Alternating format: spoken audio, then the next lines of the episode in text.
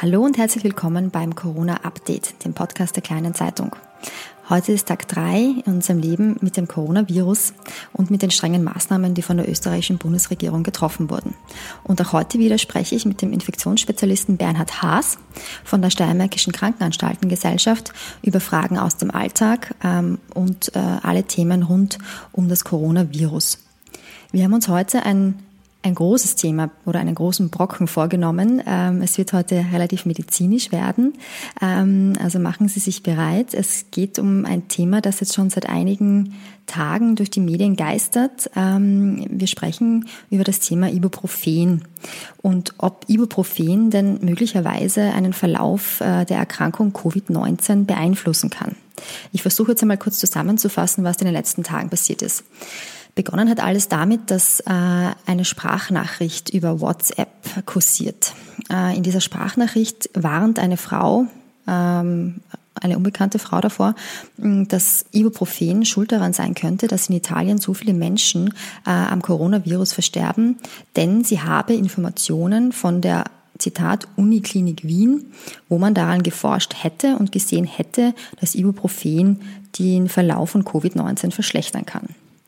Äh, die MedUni Wien hat sich daraufhin äh, sofort von dieser Sprachnachricht distanziert und hat ganz klar gesagt, das sind Fake News, damit haben wir nichts zu tun. Kurz darauf hat sich dann auch das Gesundheitsministerium zu Wort gewählt und auch gesagt ähm, und auch davor gewarnt, äh, diese Fake News rund um Ibuprofen zu glauben. Damit war eigentlich zunächst einmal alles klar. Doch gestern gab es eine neue Wendung, nämlich ähm, die WHO, also die Weltgesundheitsorganisation, hat ähm, davor gewarnt, ähm, bei einem Corona-Verdachtsfall Ibuprofen einzunehmen, ohne vorher mit dem Arzt Rücksprache zu halten. Ähm, und jetzt wirft das natürlich viele Frage, Fragezeichen auf. Was ist denn nun dran ähm, an der ganzen Geschichte mit Ibuprofen ähm, und der Erkrankung Covid-19? Und darüber spreche ich eben heute mit, äh, mit äh, Bernhard Haas. Könnten Sie schon einmal äh, eine erste Stellungnahme abgeben? Was, was ist denn jetzt hier los mit dieser ganzen Verwirrung um Ibuprofen? Ja, schönen guten Tag. Einleitend möchte ich noch dazu äh, äh anmerken, zu den Daten, die Sie schon gesagt haben, dass zusätzlich äh, äh, zur WHO. Der WHO-Sprecher Christian Lindmeier hat das gestern verlautbart, dass man Ibuprofen nicht ohne ärztliche äh, Aufforderung einnehmen soll. Zwei Tage zuvor am Wochenende hat schon der französische Gesundheitsminister, der übrigens ein Arzt ist, ein, ein Neurologe, Olivier Veran, in einem Tweet davon abgeraten und dem hat sich dann auch der nationale Gesundheitssprecher von Frankreich angeschlossen. Und es geht immer um das Gleiche. Man soll nicht bei einfachen Symptomen wie Fieber ohne Rücksprache mit einem Arzt im Prinzip als Medikation Ibuprofen einnehmen. Das hat sicherlich zwei gute Gründe, weil ein geringes Fieber ist einmal für die normale, für den Ablauf der Immunfunktionen sicherlich förderlich. Und das Zweite ist, dass es gerade als fiebersenkende Maßnahme viele, viele andere Medikamente auf dem Markt gibt und man muss nicht gerade als First-Line-Therapie sozusagen Ibuprofen nehmen. Aber ich möchte jetzt ein wenig, wie Sie angesprochen haben, etwas tiefer in die Medizin eintauchen und äh, versuchen zu erklären, warum Ibuprofen hier in, ein, in einen in ein, ein schräges Licht oder was überhaupt geraten ist. Dazu muss man wissen, und ich bitte Sie, Frau Krause, mich zu unterbrechen, wenn ich zu fachlich und zu, mit zu viel Fachausdrücken äh, um mich werfe und zu unverständlich werde, dann bitte gleich unterbrechen und ich versuche den Satz noch einmal zu wiederholen und ihn gut verständlich wiederzugeben. Okay, wir wissen alle, es gibt das, äh, das Virus, das SARS-CoV-2 und um, um sich im menschlichen Körper vermehren zu können, bedarf es eines Eindringen vom Virus in menschliche Zellen. Und dazu gibt es Rezeptoren. Und diese Rezeptoren nennt man ACE, also ACE2, ACE2 auf Englisch ausgesprochen. Und die hat man nun mal vor allem in, in Organen wie Lunge, Darm, Niere und Blutgefäßen. Dort gibt's diese Rezeptoren. Das heißt, prinzipiell ist es möglich, dass das Virus in all diese äh, Oberflächen von menschlichen Zellen eindringt Und äh, Interessant ist, dass auch das SARS-CoV-1, also das Virus, das die SARS-Epidemie vor mehreren Jahren ausgelöst hat, den gleichen Rezeptor benutzt hat. Und das ist sozusagen auch die Menschenspezifität. Das heißt, nur Lebewesen, die diesen ACE2-Rezeptor haben, sind für dieses Virus empfänglich. Das mal zur Einleitung. Das heißt, das Virus tritt über diesen ACE2-Rezeptor in die menschliche Zelle ein und es ist bekannt, dass dieser ACE2-Rezeptor äh, ist schon lange bekannt, weil er Blutdruckregulation dient und auch der äh, Eng- oder Weitstellung von Gefäßen an sich und in weiterer Folge auch der ähm, vaskulären Permeabilität, das heißt auf Deutsch, wie durchlässig ein Gefäß ist. Man muss sich das so vorstellen, das ist wie ein, äh, die Blutgefäße sind keine Schläuche aus Gummi sozusagen, sondern das sind Membranen, die können ihre Durchlässigkeit nach außen auch verändern. Das heißt, zu einem Zeitpunkt sind sie mehr dicht und die Flüssigkeit, die drinnen transportiert wird, ge, äh, gelangt nur in einen sehr geringen Grad nach außen und zu anderen Zeitpunkt können sie kleine Lücken, kleine Bohren nach außen öffnen und da kann auch schon durch die Gefäße immer etwas nach außen durchdringen. Das ist einmal sehr wichtig fürs Verständnis. Und ähm, diese Durchdringlichkeit für gewisse andere Stoffe, da ist es vor allem wichtig, wenn es sich um Entzündungsmediatoren handelt. Auf Deutsch gesagt, äh, wie sehr sich eine Entzündung in einem Gewebe rund um dieses Gefäß ausbreitet. Soweit verständlich für Sie jetzt? Soweit verständlich. Das sind einmal die Basics quasi. Aber das sind die Basics was hat das jetzt, um Rezeptor. Genau, was, was hat das jetzt mit Ibuprofen zu tun? Studien, die schon älter sind und, und aus der Pharmakologie, Pharmakologie, also der Lehre von der Wirkungsweise von Arzneimitteln stammen, haben gezeigt, dass nun manche Medikamente, wie zum Beispiel Ibuprofen, die Anzahl dieser Rezeptoren an den menschlichen Zellen verändern können. Die Hypothese wiederum aus Mausstudien, weil man muss sich vorstellen, in menschlichen Studien müsste ich ja immer das Gewebe entnehmen, müsste Lungen, Gefäß und Nierengewebe entnehmen und dann im Mikroskop anschauen und die Zahl der Rezeptoren bestimmen. Das ist nicht leicht möglich. Also es sind die meisten von diesen Studien in Mäusen gemacht. Und dort hat man gesehen, dass manche Medikamente, wie zum Beispiel Ibuprofen, äh, die Zahl der Rezeptoren ansteigen lässt in diesen Geweben. Also das und heißt, daher wäre es nun. Entschuldigung, das heißt, ich habe dann ja. mehr von diesen ACE2 oder ACE2-Rezeptoren auf meinen Zellen durch die Einnahme von Ibuprofen. Beziehungsweise Mäuse hatten das, nicht der Mensch. Mäuse hatten genau. das. Und das ist vollkommen richtig ausgedrückt. Und daraus schloss man, dass wenn ich mehr Rezeptoren, an die das Virus andocken kann, auf den Zellen besitze, dass auch dann mehr Viren gleichzeitig oder in einer, innerhalb eines gewissen Zeitraums in den menschlichen Körper, in die Zellen eindringen können. Das ist die Grundhypothese. Und es gab auch dann sozusagen, und, und von der Überlegung her ging man aus, dass Ibuprofen vielleicht eine nicht optimale Wirkung auf den Verlauf von Covid-19 Erkrankten aus, äh, äh, sich darauf auswirkt. Gut. Des Weiteren ja. muss man sagen, dass Ibuprofen äh, wie andere nicht-steroidale Antirheumatika, so wie diese Gruppe an Schmerzmittel und Fiebermittel bezeichnet, sich auch ungünstig auf die Blutgerinnung auswirken kann und deshalb ohne ärztliche ärztliches Anraten äh, von einer freien Einnahme von diesen Medikamenten generell abzuraten ist, beziehungsweise nur unter, unter besonderen Vorsichtsmaßnahmen. Und dafür gibt es, glaube ich, auch spezielle Risikogruppen, die, die besonders äh, von Ibuprofen die Finger lassen sollten, oder? Das sind wie immer bei den Risikogruppen äh, ältere Personen und Personen, die schon von sich aus viele andere Arzneimittel einnehmen, weil ich dann in eine sogenannte Polypharmazie komme. Das ist eine Einnahme, das wird in der Wissenschaft bezeichnet, Einnahme von mehr als fünf Medikamenten gleichzeitig, weil ich mir dann schwer tue, wie diese Medikamente miteinander interagieren im menschlichen Körper. Verstehe. Das heißt, Sie würden jetzt auch davon abraten, dass wir, dass jemand, der ein Covid-Verdachtsfall ist, ähm, eigen, eigenmächtig Ibuprofen einnimmt. Also da, so viel könnte man jetzt schon sagen. Nachdem das vom Sprecher der WHO am gestrigen Tage verlautbart worden ist, würde ich davon abraten, ohne Rücksprache mit dem Arzt ein Ibuprofen einzunehmen. Man muss sich mal überlegen, warum nehmen das Leute von sich jetzt von selbst aus ein? Entweder sie haben sehr, sehr hohes Fieber, das sie senken wollen, oder sie haben starke Kopfschmerzen oder Glieder-Gelenkschmerzen. Vom Fieber kann man sagen, dass eine gewisse Erhöhung der Grundtemperatur bei einer Infektion, wie auch bei einer Virusinfektion oder SARS-CoV-2-Infektion, für den Ablauf der Immunreaktionen sicherlich förderlich ist. Das heißt, man darf ruhig ein bisschen Fieber zulassen, wenn ich das jetzt so übersetzen darf.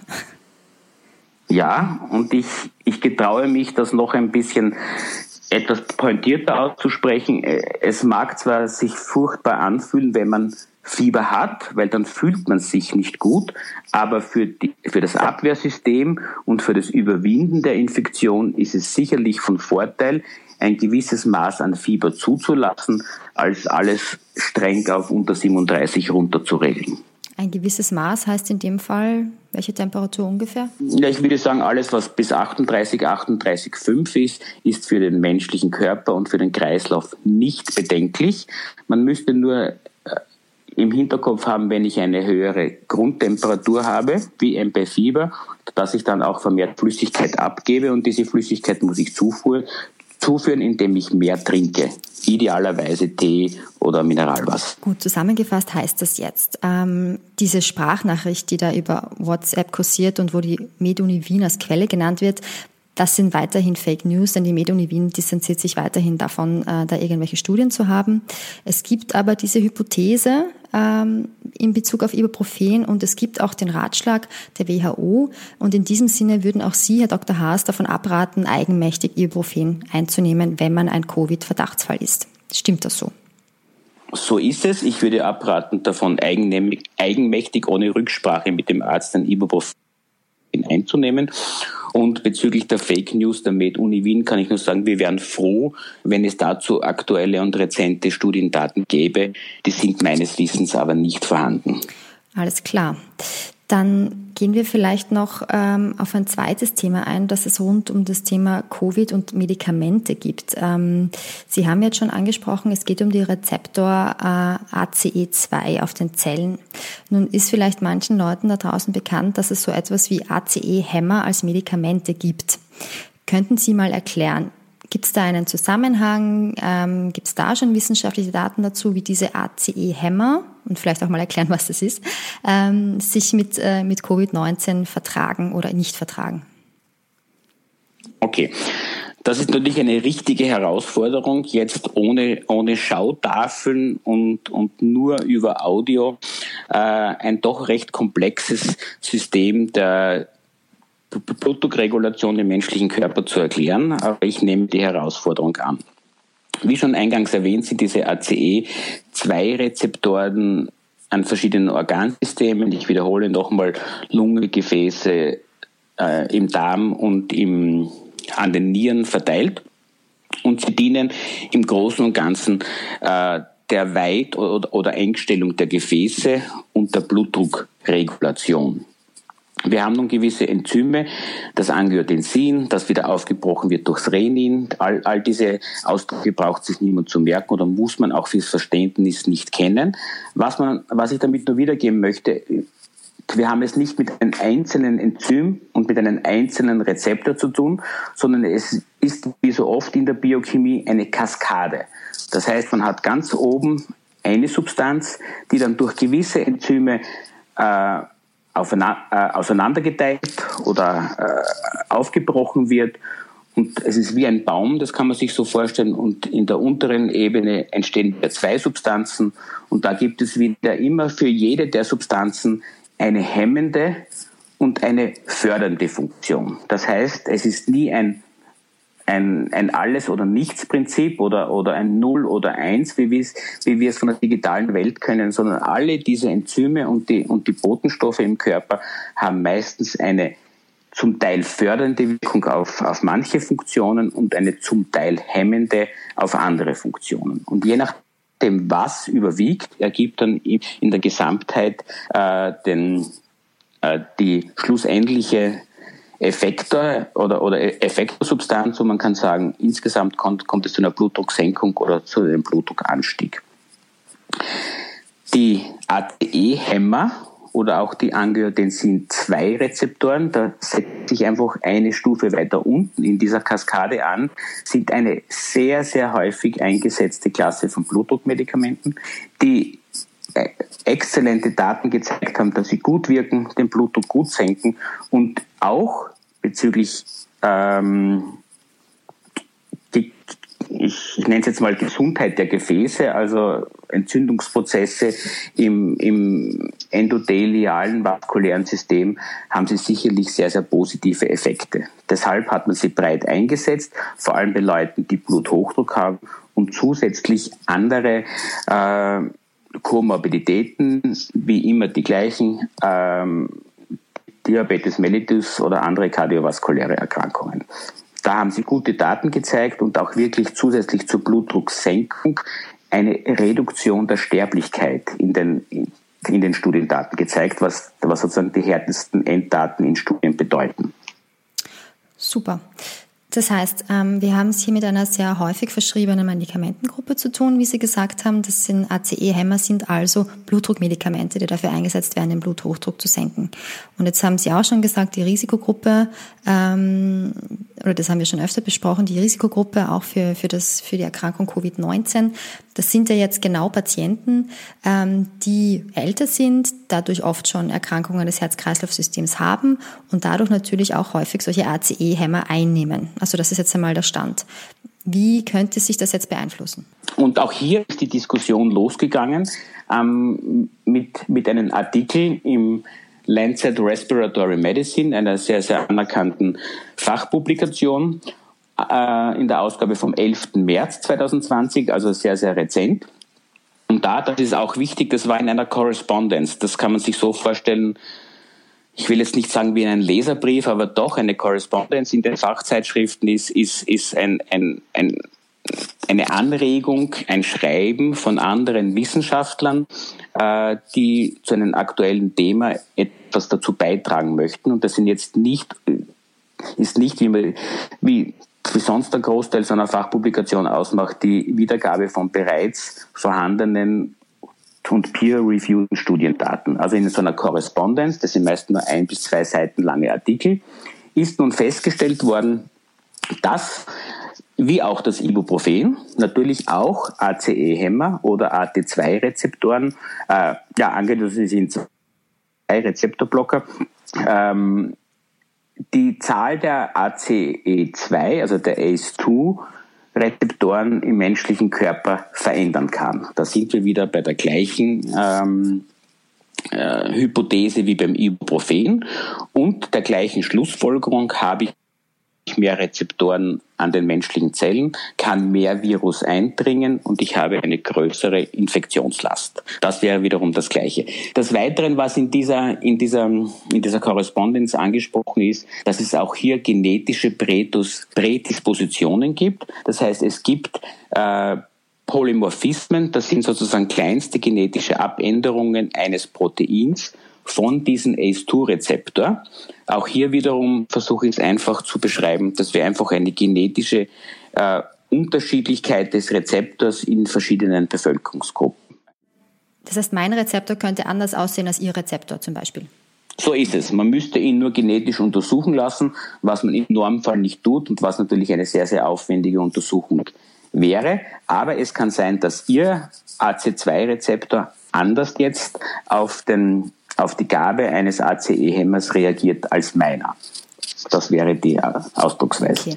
Wenn ich es jetzt richtig verstanden habe, bei dieser Korrespondenz, wie Sie das genannt haben, da handelt es sich jetzt nicht wirklich um eine, um eine Studie, die gemacht wurde, sondern mehr um eine Hypothese, die, die von Wissenschaftlern ähm, aufgestellt wurde. Richtig, eine, eine, Hypo, eine Hypothese von einem Schweizer äh, Internisten und Endokrinologen äh, in Zusammenarbeit mit, was ich jetzt weiß, einem, einem griechischen Pharmakologen aus Thessaloniki, der andere war aus Basel, die sich natürlich schon alle Studiendaten, die dazu vorliegen, zusammen äh, also herausgesucht haben und zusammengeschrieben haben und auch versucht haben, wirklich schlüssig aus den einzelnen Bausteinen, die man sozusagen aus den Studiendaten her hervorsuchen kann, ähm, äh, diese Hypothese aufzustellen und stützen sich natürlich auf die bislang vorliegenden Publikationen. Und das ist immer sehr, sehr schlüssig und sehr, sehr gut gemacht, sonst wird es auch nicht in einem so hochwertigen Fachjournal wie dem Lancet veröffentlicht.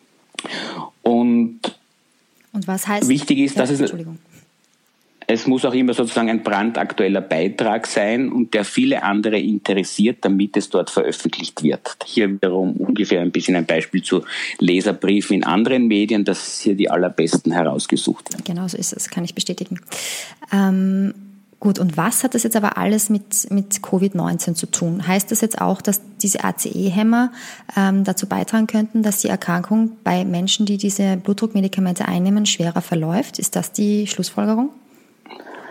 Das kann man zum derzeitigen Standpunkt überhaupt nicht sagen.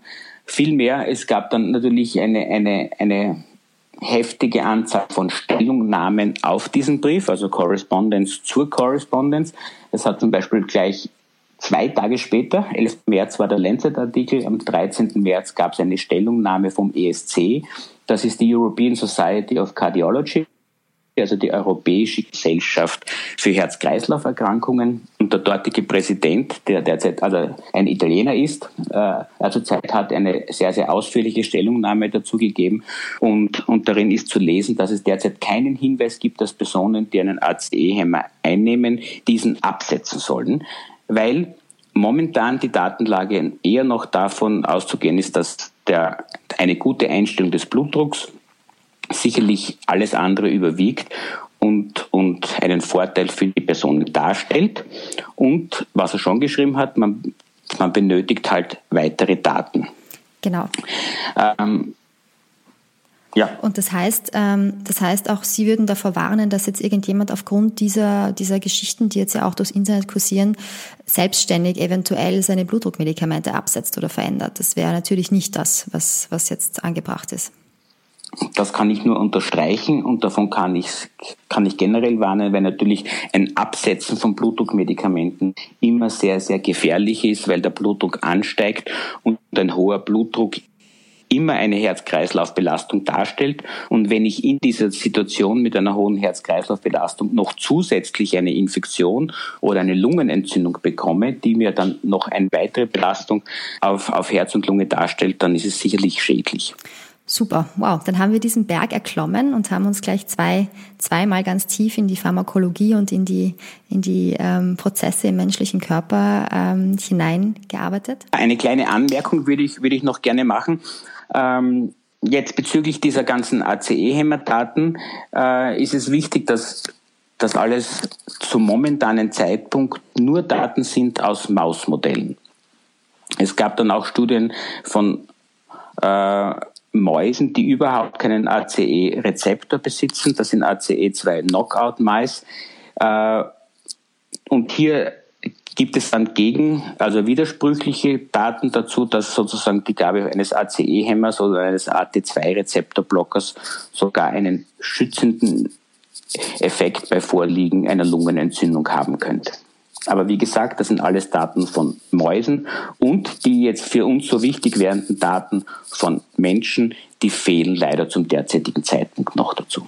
Natürlich auch deshalb, weil das Virus noch so neu ist, muss man auch sagen wahrscheinlich. Ne? Ja, Gut, jetzt fasse ich noch einmal äh, zusammen, äh, was wir jetzt auf unserem sehr äh, intensiven Ausflug in die Pharmakologie und in den menschlichen Körper gelernt haben.